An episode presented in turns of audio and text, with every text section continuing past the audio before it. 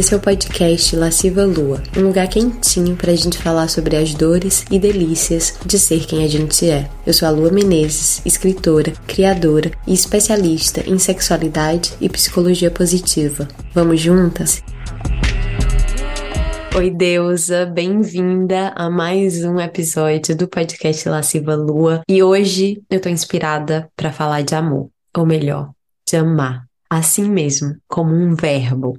Porque, como diria Bell Hooks no seu livro Tudo sobre o Amor, a palavra amor é um substantivo. E a gente amaria muito melhor se a gente pensasse o amor como uma ação. Só que a ação de amar tem seus desafios tem suas dores, suas delícias. E eu até pensei em fazer um episódio mais teórico pra gente filosofar sobre tudo isso, mas eu quis ir pra prática. E eu preferi perguntar para vocês que dores, que delícias estão pegando por aí. Então, sim, esse vai ser um episódio com participação da audiência. Eu abri uma caixinha de perguntas lá no meu Instagram e selecionei algumas das questões que apareceram, que eu tenho certeza que são questões que não são apenas individuais, que são questões questões que tocam, que afetam muita gente. Então, a ideia aqui nesse episódio é a gente rascunhar algumas respostas. Eu tenho muito forte para mim que a gente está na vida é para aprender a amar. Então, vamos junta. E aí, para começar a falar de amar, Vamos falar do que às vezes vem antes do amar, que é o se apaixonar, que é a paixão. Essa foi uma das perguntas que apareceram. Por que encontrar paixão e amor na mesma pessoa é tão difícil? Essa pergunta tá do jeitinho que a deusa me escreveu. Por que encontrar paixão e amor na mesma pessoa é tão difícil? Esse é um tema que eu me interesso muito porque eu sempre fui uma pessoa muito apaixonada, muito emocionada. E por muito tempo na minha vida, eu mesmo não fazia essa distinção entre paixão e amor. Quando eu era mais nova, toda vez que eu me apaixonava, eu achava que eu já estava amando a pessoa. E foi só depois de uma certa idade que eu comecei a ver que essa diferenciação, essa distinção tem um sentido. Que antes eu tinha uma resistência a essa distinção e depois ela começou a fazer sentido. Então, primeiro eu vou contar por que, que eu tinha essa resistência. Porque para mim o amor é um guia, é um norte, é o que há de mais sagrado. E eu sempre senti que eu tinha muito amor para dar. Então, quando eu conhecia pessoas maravilhosas e eu me apaixonava, eu sentia que aquela pessoa era, meu Deus, um, um lugar onde eu podia jorrar o meu amor. Então, daí vinha um pouco dessa minha resistência, porque eu não queria aceitar que não fosse amor. Tá dando para entender? Só que depois eu fui entendendo também que o próprio processo de me apaixonar era um processo cheio de projeção, cheio de idealizações. Então, quando eu conheci uma pessoa que eu julgava maravilhosa, eu ainda não sabia de fato se essa pessoa era maravilhosa ou quão maravilhosa essa pessoa era. Eu via algumas coisas que eu admirava, que eu desejava, que eu, sei lá, queria para mim, porque tinha um pouquinho disso às vezes. Eu me apaixonava pelas qualidades que eu queria ter também. Só que aquela pessoa ainda era uma desconhecida. E nesse desconhecimento, eu projetava o que eu queria ver. Então a paixão, ela tem muito de projeção. E aí, conforme eu fui amadurecendo, eu fui entendendo que a transição da paixão para o amor, quando a paixão se transforma em amor, ela era também um processo de desilusão. No sentido em que as minhas ilusões que eu tinha construído sobre aquela pessoa começavam a ruir, o que não necessariamente é ruim, mas eu começava a ver a pessoa de verdade, sem tanta da minha própria fantasia ali impressa em cima da pessoa.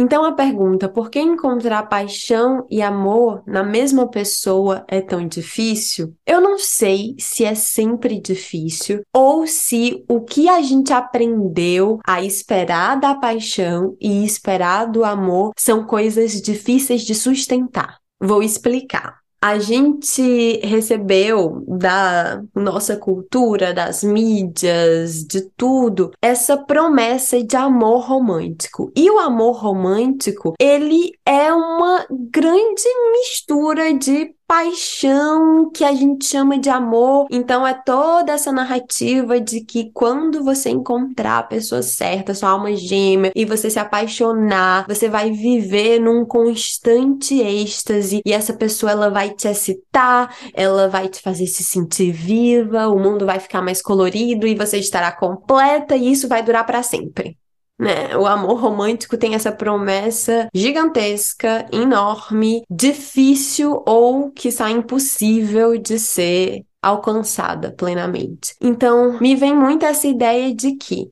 na paixão, a gente tem esse desconhecimento do outro, a gente tem tudo isso que a gente idealiza, a gente tem a novidade, acho que esse é um elemento bem importante da paixão, que é, e aí tem a ver com a nossa bioquímica também, a nossa bioquímica do tesão, do afeto, a gente se excita com o novo. A paixão libera dopamina no nosso cérebro, que é o hormônio neurotransmissor que está ligado ao nosso sistema de motivação. Então, quanto mais dopamina, mais a gente quer e a gente está motivado a buscar. Então, geralmente na paixão, a gente quer, a gente busca, a gente vai atrás. E aí, tudo isso casa muito com, às vezes, o começo de um relacionamento, ou quando você ainda tá conhecendo a pessoa e aquela pessoa ainda é nova para você nesse sentido. Conforme o relacionamento ele vai se solidificando e a pessoa já não se torna mais tão nova assim, ela vai se tornando familiar, é natural que esse frisson, esse frivião, como a gente diria no Nordeste, do começo ele se apazigue um pouco. Mas eu não acredito que o destino do tesão e da paixão é sempre morrer. Tanto que eu fui estudar mais sobre isso, eu criei um curso Amor e Relações, motivada a encontrar a resposta para esse dilema, porque eu mesma atualmente estou num relacionamento longo, um relacionamento amoroso, e eu não queria perder a paixão. E aí tem uma coisa que a Esther Perel fala que eu gosto muito, que ela fala que esse dilema, essa contraposição entre novidade e familiaridade, segurança e risco, mistério e conhecido. Tudo isso ela fala que não é um problema a ser resolvido, mas sim um paradoxo a ser manejado. Eu gosto bastante dessa visão. Então, eu acho que para a gente manter uma certa paixão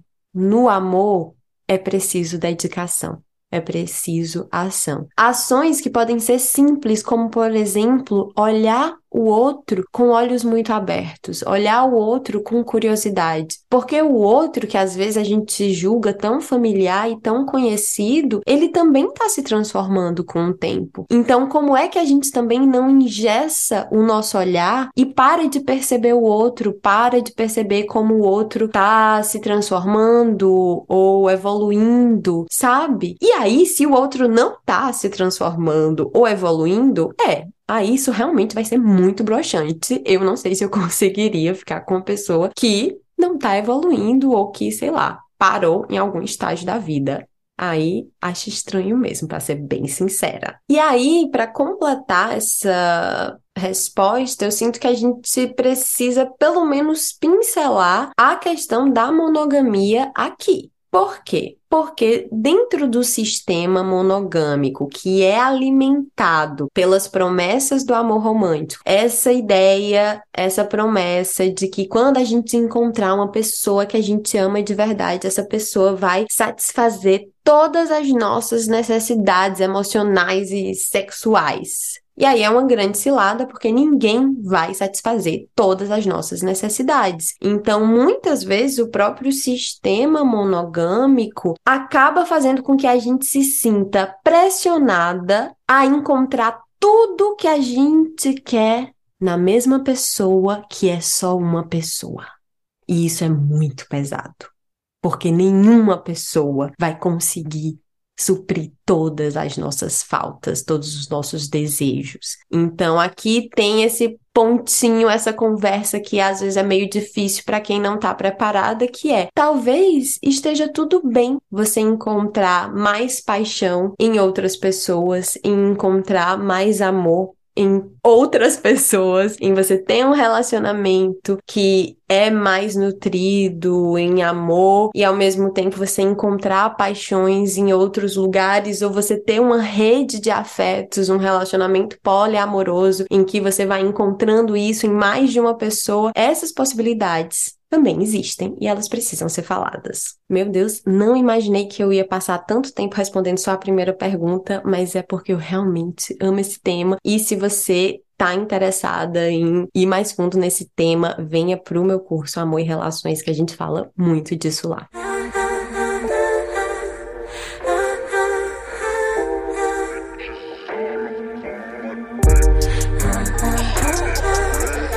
Então vamos para a próxima, e a próxima é uma delícia. Uma deusa me escreveu o seguinte: Sinto que tô apaixonada pelo meu marido de novo, seis anos depois. Amor sempre teve. Eu escolhi falar dessa daqui depois da nossa primeira pergunta, justamente como esse alívio também, de que é possível a gente se apaixonar pela mesma pessoa. E eu já tô há cinco anos com meu parceiro e eu tenho e já tive demais essa sensação de me apaixonar de novo pela mesma pessoa. E isso tem muito a ver com esses olhos abertos para ver o quanto essa pessoa está se transformando com o tempo, quem é essa nova pessoa. Então, por exemplo, a pessoa com quem eu me relaciono hoje não é a mesma pessoa com quem eu comecei a me relacionar cinco anos atrás. Tanta coisa aconteceu, tanta coisa grande. É claro que a gente mudou. E eu acho que que manter um relacionamento longo, vivo, é sobre se reconhecer, é sobre se reencontrar. E para se reconhecer, algumas coisas são essenciais. Então, estar aberta, estar disponível, estar curiosa, tudo isso são elementos do encontro, da arte do encontro. Então, aqui eu vou deixar uma provocação para você que está num relacionamento. Como é que você pode reencontrar a pessoa com quem você está?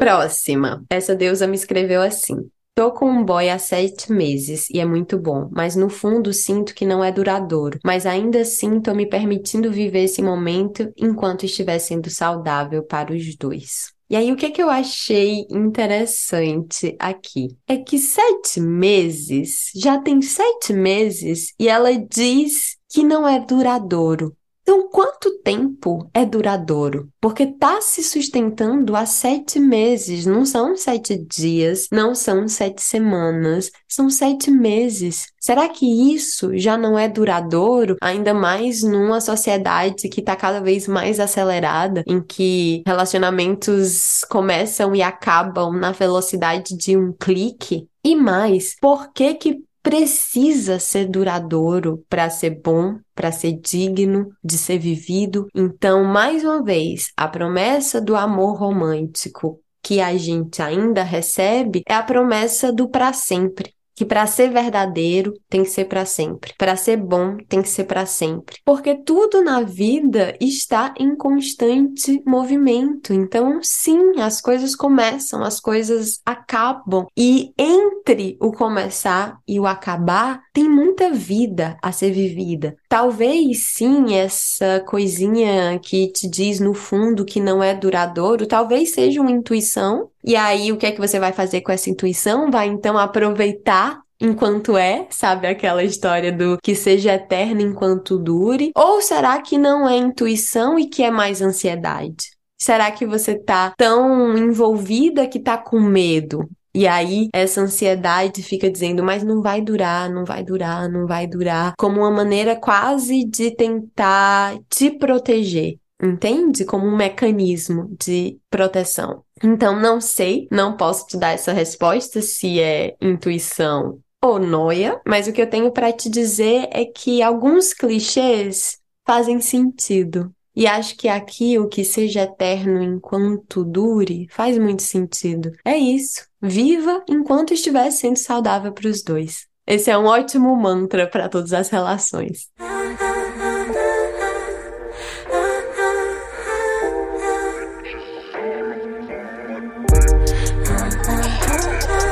Próxima. Essa deusa me escreveu assim: Oi, deusa, obrigada pela tua presença. Ela dá um calor no coração. Tenho passado momentos confusos por conta de mudanças profissionais e de cidade, e principalmente por causa do relacionamento com alguém que amo e que me ama, mas que me machuca também, ainda que não fisicamente. Parece ser por conta da falta de maturidade dele, talvez, e já tentei a conversa parece levar a lugar nenhum. É tão difícil amar alguém e não conseguir fazer dar certo, a ponto de tentar terminar, mas ele diz que não quer, que quer continuar. Obrigada mais uma vez, sinto você como uma mão amiga. Em primeiro lugar, obrigada pelo carinho, deusa. E segundo lugar, eu espero que você esteja se dando esse carinho. E o que eu tenho para te dizer é que às vezes o maior ato de amor que a gente pode ter o maior gesto de amor que a gente pode fazer é para com a gente mesma. Então, se você tá com alguém que você me escreveu, que essa pessoa te machuca, se te machuca, ainda que não fisicamente, e você colocou isso entre parênteses, me parece quase como uma forma de aliviar. Tipo, ah, ele me machuca, mas pelo menos não é fisicamente. Mas o machucar emocionalmente, psicologicamente, ele é tão grave quanto. Porque ele pode. E aí você continua dizendo que você já tentou terminar, mas ele diz que não quer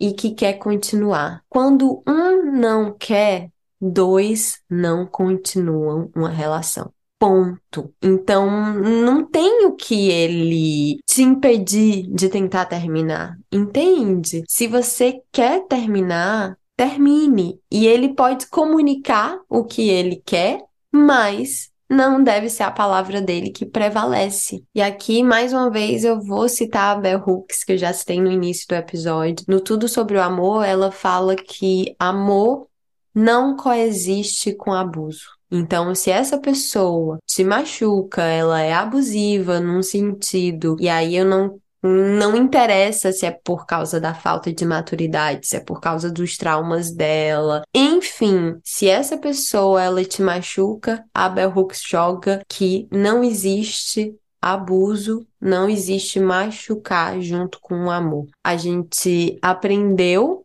por causa da sociedade violenta que a gente vive, que sim, é possível agredir e amar ao mesmo tempo, mas a Bell Hooks vai falar que não. Então eu te convidaria também a rever o que é isso que você está recebendo. Será que é amor? E aqui eu também não quero dizer que ele não goste de você, que ele não te dá carinho, eu não tenho como supor isso, eu não sei. Mas será que é amor se ele toma atitudes que te machucam e você já tentou conversar, já tentou mostrar e ainda assim ele não vê, será? Então, deusa, se você puder, procura terapia. Não sei se você já faz também. Procura sua rede de apoio, procura pessoas que possam te dar esse suporte. E tô aqui. Te desejo muito amor na sua jornada de descoberta do amor.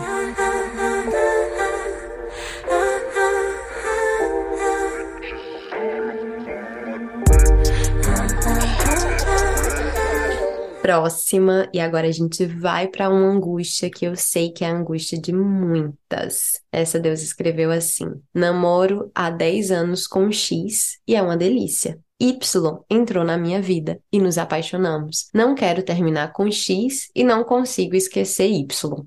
Tá doendo. Eita!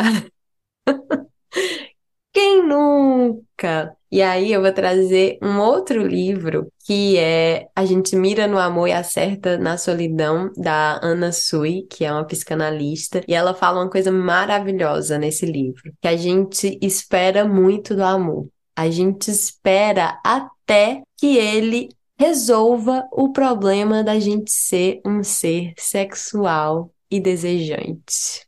Eita!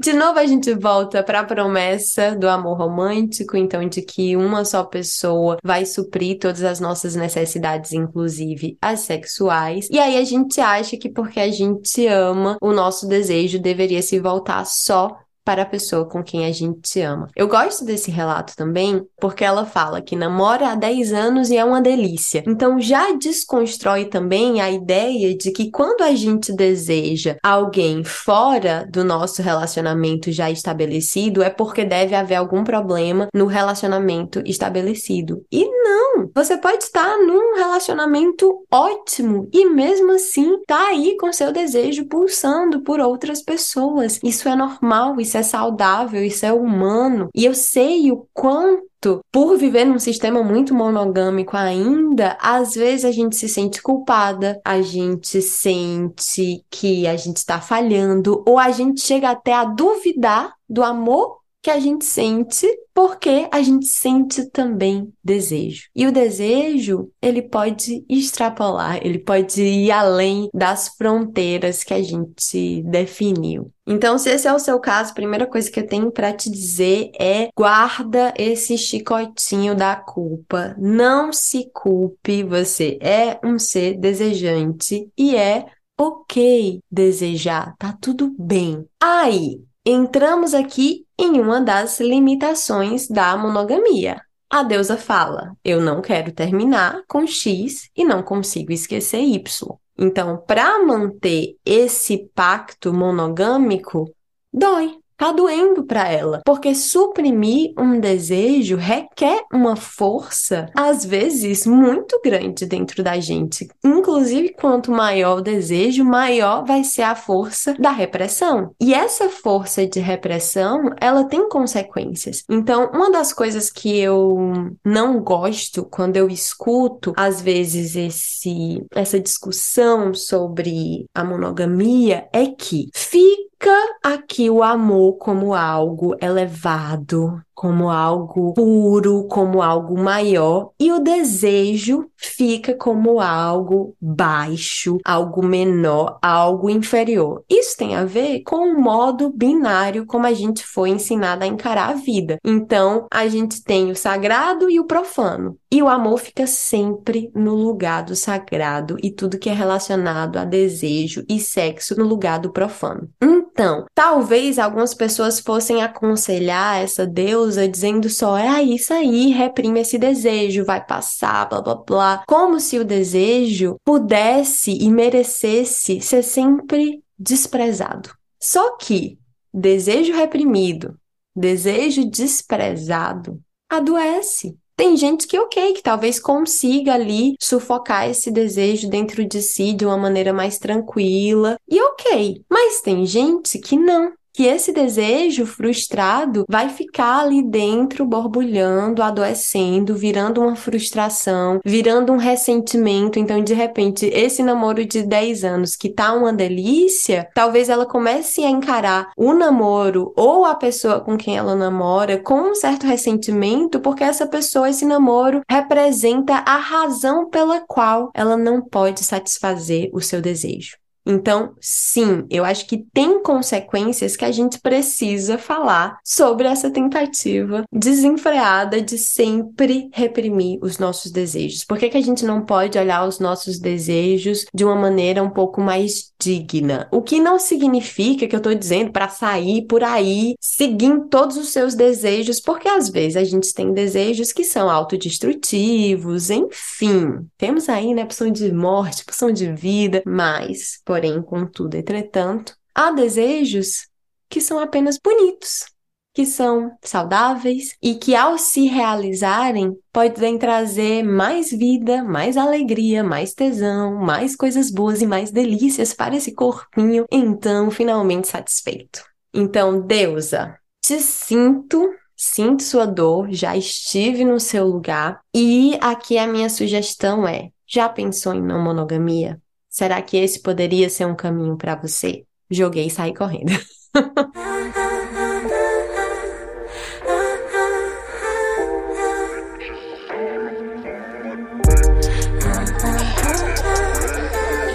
Mentira, não saí correndo, porque o próximo relato é justamente sobre não monogamia. E é um relato positivo. Olha essa delícia de relato. Lua, atualmente estou vivendo a delícia de em dates com meu marido mais uma outra pessoa. Tá sendo tão gostoso a troca com ele, conversar sobre os nossos desejos, nossas inseguranças, o que nos dá tesão, e também muito gostoso de viver a experiência de novos encontros, sentir um friozinho na barriga. Estamos juntos há mais de 11 anos e antes pensava que só teria experiências com outras pessoas se nos separássemos. Mas que bom que não. Tá sendo uma delícia amar assim. E você, Lua, teve um papel importantíssimo nisso. Para sempre grata.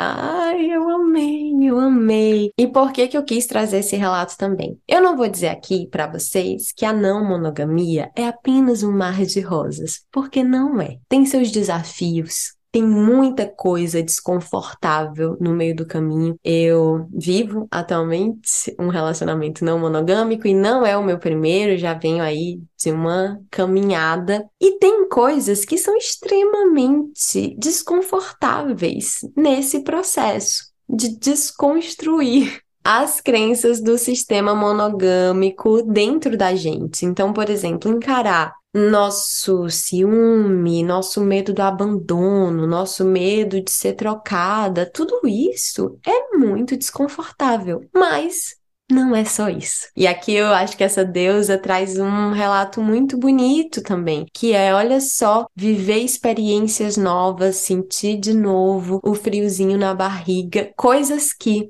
ela achou que só poderia viver se terminasse e não ela está vivendo ainda com o seu amor. É possível. Sei que não é um caminho para todo mundo, sei que tem muita gente que tem muitas questões e que para as quais um relacionamento não monogâmico talvez fosse fonte de ansiedade demais, mais do que a pessoa poderia suportar. Então, sim, eu entendo os meios termos, mas eu acho que a gente precisa também lembrar que a não monogamia, ela é uma opção.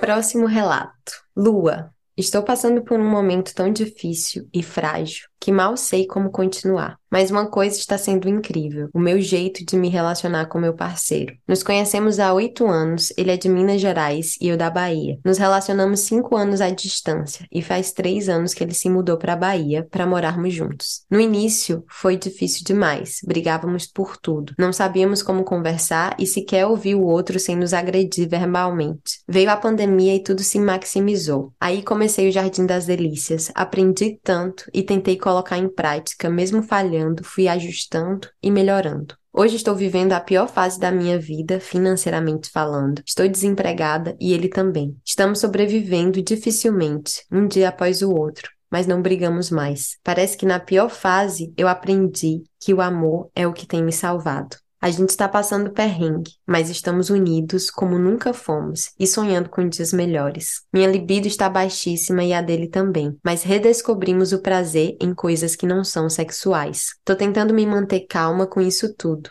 Espero que passe, mas esse é o meu relato. Ai, deusa, obrigada por dividir esse relato e tem muitas coisas aqui que a gente poderia conversar a partir dele, mas uma coisa que me pega é a parte que você fala que na sua pior fase você aprendeu que é o amor que tem te salvado. Que lindo. Eu acredito demais que as nossas relações, elas deveriam ser um lugar de amparo. E como tudo que a gente aprendeu sobre amor é muito atravessado e muitas vezes muito equivocado, a gente muitas vezes confunde amor com desespero, amor com ansiedade, amor com abuso, amor com abandono, amor com medo de perder. Então a gente pensa, ah, se eu tenho medo de perder é porque eu amo. Não necessariamente. Porque o medo de perder tem a ver com o fato de que a gente, ser humano, é um bicho social. A gente precisa de gente. E esse medo, às vezes, tão entranhado que a gente tem da solidão, é um medo do exílio. Porque no exílio, a gente morre. A gente precisa de gente. E aí, quando você fala que você aprendeu que o amor é o que tem salvado, essa relação que já foi uma relação conturbada, vocês conseguiram de alguma maneira se desvencilhar disso tudo, da agressividade, das brigas, para transformar essa relação num lugar de amparo. Eu acho que isso é raro, eu vejo muito pouco no meu trabalho, tanto que eu sempre fico muito preocupada e desconfiada quando eu recebo relatos de deusas falando que a relação tá machucando, que a relação é violenta, que a relação tem muita briga, porque na maioria dos casos não tem muita volta, não tem muito conserto, pelo menos eu não vejo. Então eu acho que o seu caso aqui é uma exceção à regra de fato. E claro, exceções existem, e que bom que você conseguiu encontrar e construir esse lugar de amparo para o seu momento mais frágil. Eu acho que as nossas relações deveriam ser isso, um lugar onde a gente se nutre, onde a gente descansa, onde a gente se alimenta, onde a gente se energiza, um lugar, espero também de tesão, não só de descanso, né, mas que em alguns momentos as nossas relações possam explodir de gozo e prazer, porque a gente também merece isso, mas a gente sabe que a vida não é só sobre isso e que esses momentos de tormenta, eles vêm e eles vão vir durante a nossa vida. Então, como é que a gente pode construir relações que quando essas tormentas vierem, essas relações sejam um porto seguro? Eu acho que toda mulher merece um porto seguro. Ah, e antes que eu esqueça, uma coisa maravilhosa para comentar aqui também, que é, você fala que a sua libido e a dele estão baixíssimas, mas que vocês descobriram o prazer em coisas que não são sexuais. Que maravilha, porque às vezes eu recebo relatos de deusas muito angustiadas porque a libido tá no chão, e aí quando eu começo a conversar com elas, eu vejo que a vida tá uma bagunça, que estão passando por um momento super conturbado, e é muito cruel você se cobrar para ter libido num momento super conturbado. É normal que a libido caia se você está passando por um estresse, por uma depressão, por uma questão muito pesada. É absolutamente normal. Só que aí você fala que vocês reencontraram, descobriram, aliás, o prazer em coisas que não são sexuais. Então não é sobre abandonar o prazer, porque a libido tá baixa, mas olha só, é sobre buscar o prazer onde o prazer é possível e como o prazer for possível. Isso sim é a solução. E eu tenho certeza que esse encontro do prazer no possível vai te ajudar e vai te dar um pouquinho que seja de energia, de força, de alegria para continuar.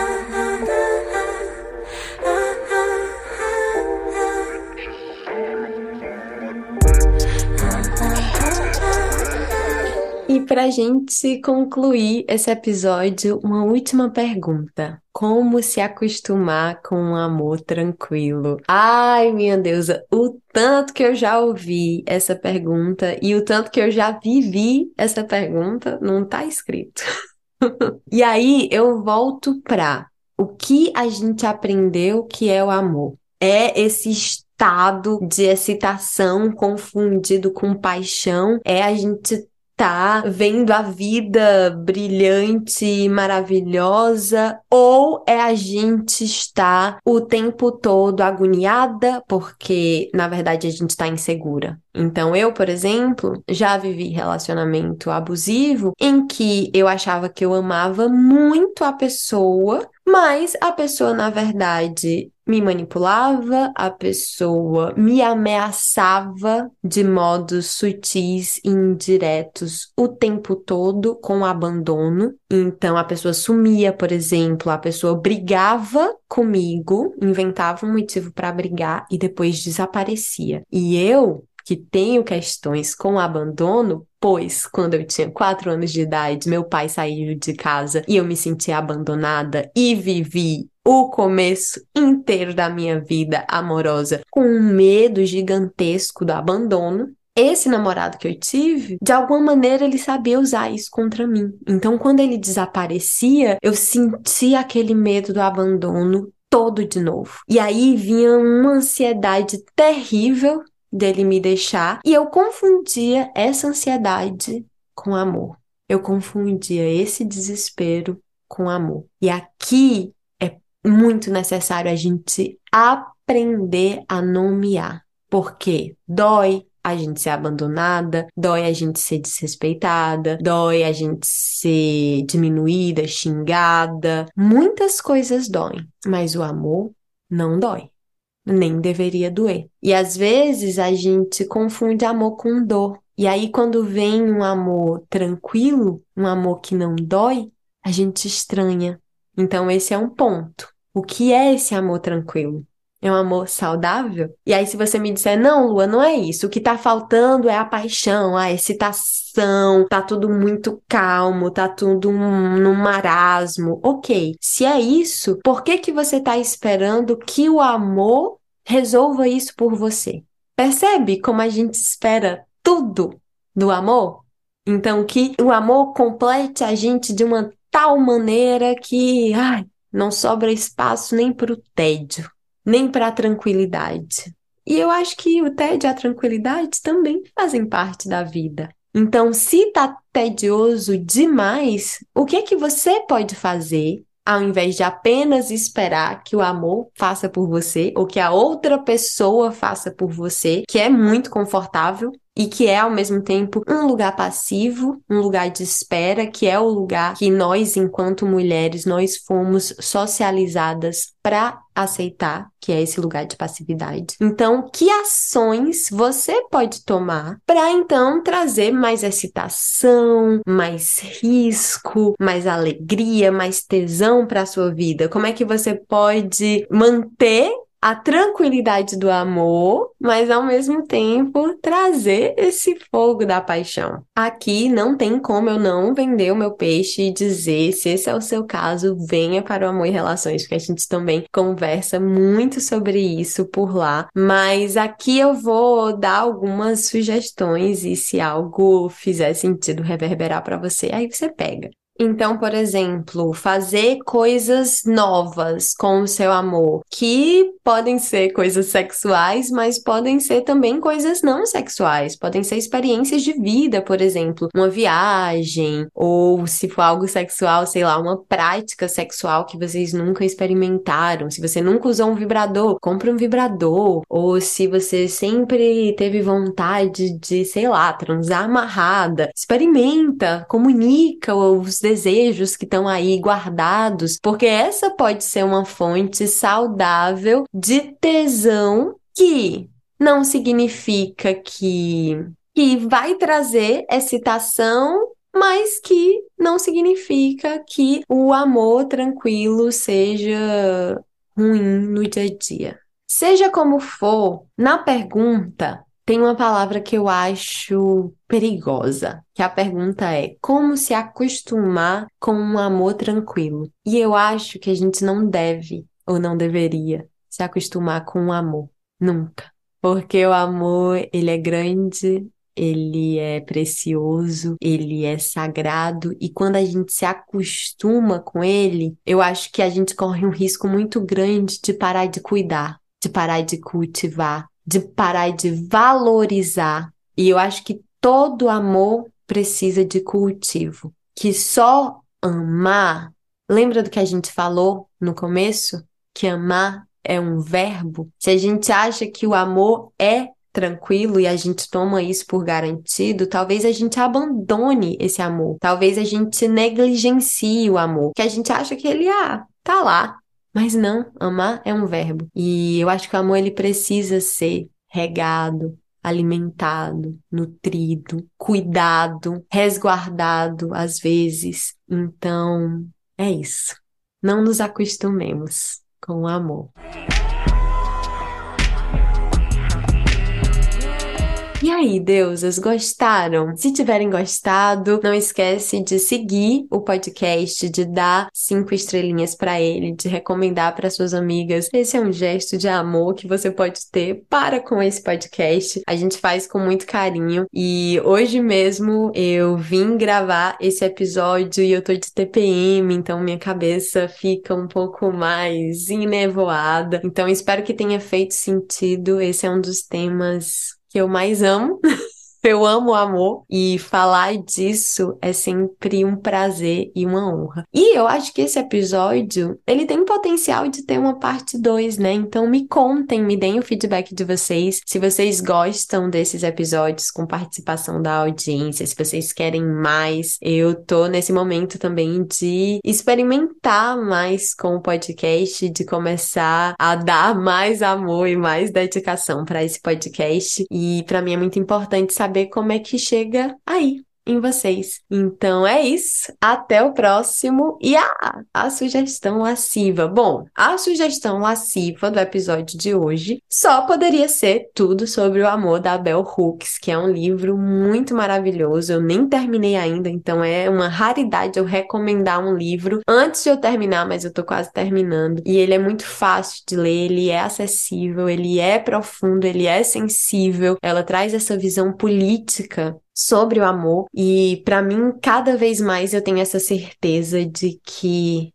a revolução que a gente precisa é a revolução do amor. Que é através da prática amorosa que a gente vai conseguir não só transformar as nossas relações para melhor, mas transformar o mundo para melhor. Então, muito obrigada, amo vocês e até a próxima.